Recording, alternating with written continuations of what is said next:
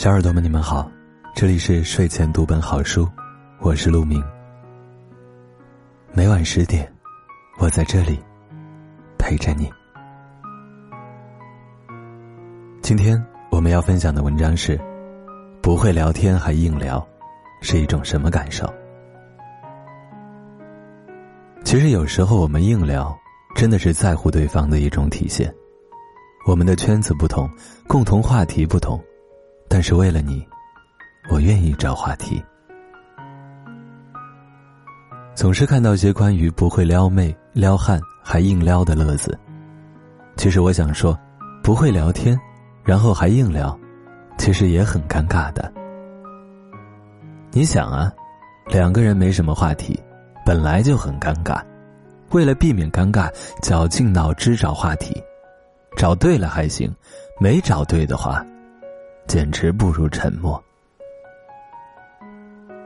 我之前写过一篇，别让你的情商搂到别人，大致就是说，和低情商的人聊天会让我们觉得无比尴尬。当事人肯定不会这样想了，但是你作为好人甲，这时候为了不让气氛太过僵化，就需要硬聊了。比如有一次，我帮傻狍子办了一件事儿。他为了感谢我，要请我吃饭，我如约而至的到了饭店，可是他还没有到，我就打电话给他，结果这位兄台表示他要迟到一会儿，让我先点菜，想吃什么随便点。其实换做平时的话，我也就照办了，可是这家饭店要先买单再上菜呀，说好的请我呢，不会是逃单了吧？于是我只能礼貌的表示不着急，我正好想先在商场里逛一逛，等到他来了再说。我足足等了半个小时，他终于不慌不忙的到了。如果说一个人在商场里闲逛等待不算尴尬，那么吃饭时候没话聊才是真的尴尬。作为一个典型的 IT 男，傻狍子可谓把呆萌发挥到了极致。然而，当你和另一个没有共同话题的时候，“呆萌”二字，就只能剩呆了。我说这家店的芝士猪小排还蛮好吃的，你怎么不吃啊？傻狍子说：“我都不吃猪肉的，感觉很油腻，而且感觉猪平时都乱吃东西，还是牛羊肉好一些。”此时的我嘴里嚼着这块小排骨。笑得一脸璀璨。哦，是吗？我还好，什么都吃。说完，感觉自己顺着他的话，把自己骂了个里应外合。呸！于是换了个话题。我又问你最近在忙什么？问完这个话题，我就后悔了，因为接下来的十分钟，袍子君说了一堆我完全听不懂的术语。什么 PHP 啊，HTML 啊，C 加加啊，我听着简直就是天书。我试图打断他，但是袍子讲的实在太投入了，我只能回复以“嗯嗯，哦，这样啊，好神奇。”要不是眼前有吃的能让我化解尴尬，我觉得我真的要僵化了。除了情商低硬聊伤身，还有一种就真的是词汇量不同的友商了。我和好朋友大 K 从小就相识，然而毕业后两个人在不同的城市谋生。他好多年没回家了，去年他说要回家过年，我听了相当开心，毕竟两个人有三五年不曾见面了。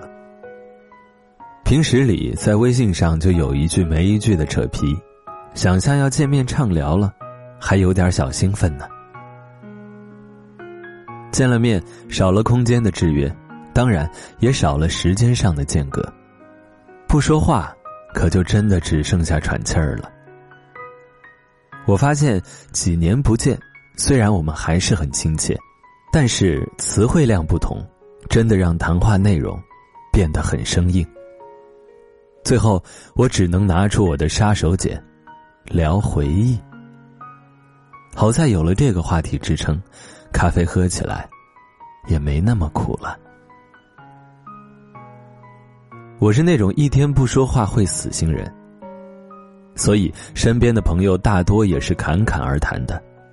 当然，有时候也会有忙碌一天甚至乏累的时候，就想找个人陪着，安静的一起待着就好。这个人一定要是彼此不说话也不会觉得尴尬的那种。否则，为了缓解僵局，我还要想办法硬聊，那就很辛苦了。其实，有时候我们硬聊，真的是在乎对方的一种体现。我们的圈子不同，共同话题不同，但是为了你，我愿意找话题。给大家安利几个不怕冷场的万能话题吧，比如聊家乡。聊童年，聊家人，聊天气，聊风俗。基本上这几个话题，还是能让大家欢快的畅聊几个小时的。当然，此方法治标不治本。如果你是非常在乎的人，我建议还是要多和他们沟通，多了解彼此的生活。真的融入了，害怕没有话题吗？我不了解你，所以硬聊。等我们熟悉了，我会聊的，根本停不下来呢。这里是睡前读本好书，我是陆明。今天的文章就是这样，感谢你的收听，我们下期不见不散。晚安。